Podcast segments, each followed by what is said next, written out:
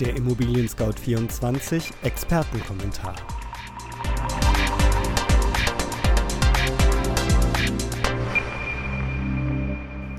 Hallo liebe Hörerinnen und Hörer, mein Name ist Andreas Böhm und ich begrüße Sie sehr herzlich zum Expertenkommentar Immobilienpreisentwicklung von Immobilien Scout 24.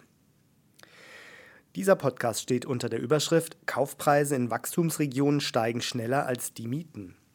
Und man kann sagen, Stadtluft macht reich, zumindest wenn man die Kaufpreise von Immobilien betrachtet.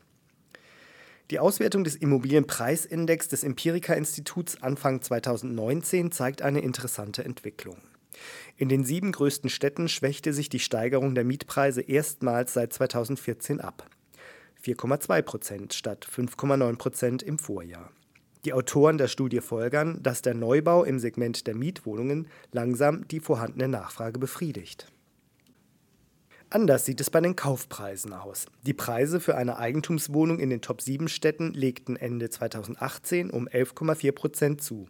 Auch bundesweit schossen die Preise von Eigentumswohnungen um 9,0 Prozent in die Höhe.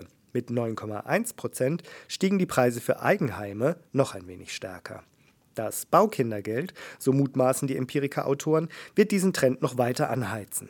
Die Bereiche im Speckgürtel der großen Städte werden ebenfalls immer teurer, während auf dem Land eher Leerstände entstehen, weil die Bevölkerung in die Ballungszentren zieht.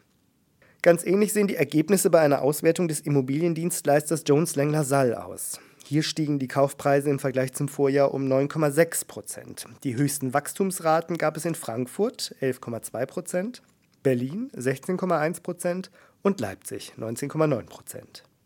Noch moderate Preissteigerungen konnten in Düsseldorf 3 Prozent und Köln mit 2,9 Prozent beobachtet werden. Der sogenannte Blasenindex der Empiriker offenbart eine interessante Marktentwicklung.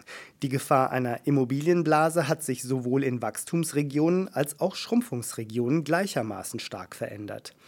Bundesweit sind vor allem die andauernden Niedrigzinsen dafür verantwortlich, dass die Nachfrage nach Immobilien weiter wächst. In Wachstumsregionen wird die Gefahr einer Blasenbildung vor allem dadurch begründet, dass die Mieten viel langsamer steigen als die Kaufpreise. In den wachstumsschwachen Regionen steigen die Preise hingegen schneller als die Einkommen. Das führt dazu, dass immer mehr Menschen diese ohnehin unattraktiven Regionen verlassen, weil in ihren Augen der einstige Vorteil der niedrigen Wohnkosten immer weiter bröckelt. Was versteht man unter einer Immobilienblase? Dabei handelt es sich um eine Preiserhöhung, die nicht allein durch den Zusammenhang von Angebot und Nachfrage gerechtfertigt werden kann, sondern auch durch Erwartungen und Spekulationen. Wird ein weiterer Preisanstieg erwartet, schürt die anhaltende Nachfrage den Preis noch zusätzlich. Dann werden Häuser viel teurer verkauft, als es ihr Wert rechtfertigt. Gefährlich wird die Preisblase, wenn sie platzt. Dann wird allen schlagartig bewusst, dass Wert und gezahlte Preise der Immobilien nicht zusammenpassen.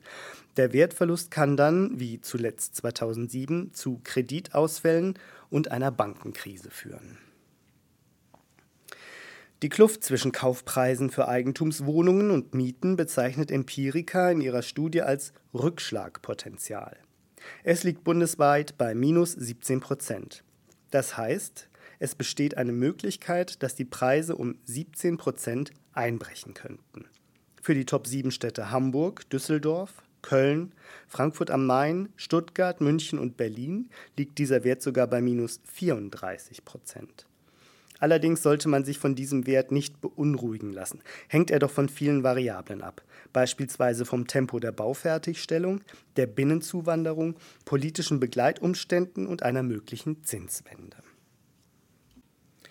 Zum Abschluss noch ein interessanter Fakt zum Thema Immobilienwert und erneuerbare Energien. Werden Windenergieanlagen innerhalb von einem Kilometer um ein Einfamilienhaus errichtet, sinkt der Wert der Immobilie um bis zu 7,1 Prozent. Bei älteren Immobilien kann sich der Wert um fast ein Viertel, nämlich um 23 Prozent, reduzieren. In absoluten Zahlen kann das einen Vermögensverlust für Hausbesitzer von mehreren 10.000 Euro bedeuten, betont Manuel Frondel, der als Studienleiter die Erhebung des RWI Leibniz Instituts für Wirtschaftsforschung begleitet hat. Für die Ermittlungen wurden knapp drei Millionen Immobilienangebote mit den Standortdaten von 27.000 Windenergieanlagen abgeglichen und der Einfluss der Windkraftanlagen auf den Verkaufspreis errechnet.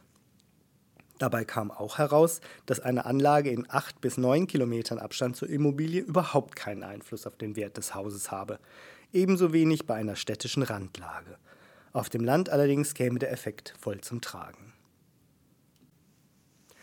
Damit sind wir am Ende unseres Immobilien Scout 24 Expertenkommentars zur Immobilienpreisentwicklung. Haben Sie Fragen an uns, Lob, Anregungen oder Kritik, dann freuen wir uns über eine E-Mail unter podcast.scout24.com. Wenn Ihnen unser Podcast gefällt, hinterlassen Sie uns eine Bewertung und abonnieren Sie uns bei iTunes, Spotify oder wo immer Sie Ihre Podcasts gerne hören. Am Mikrofon war Andreas Böhm. Vielen Dank fürs Zuhören und bis zum nächsten Mal.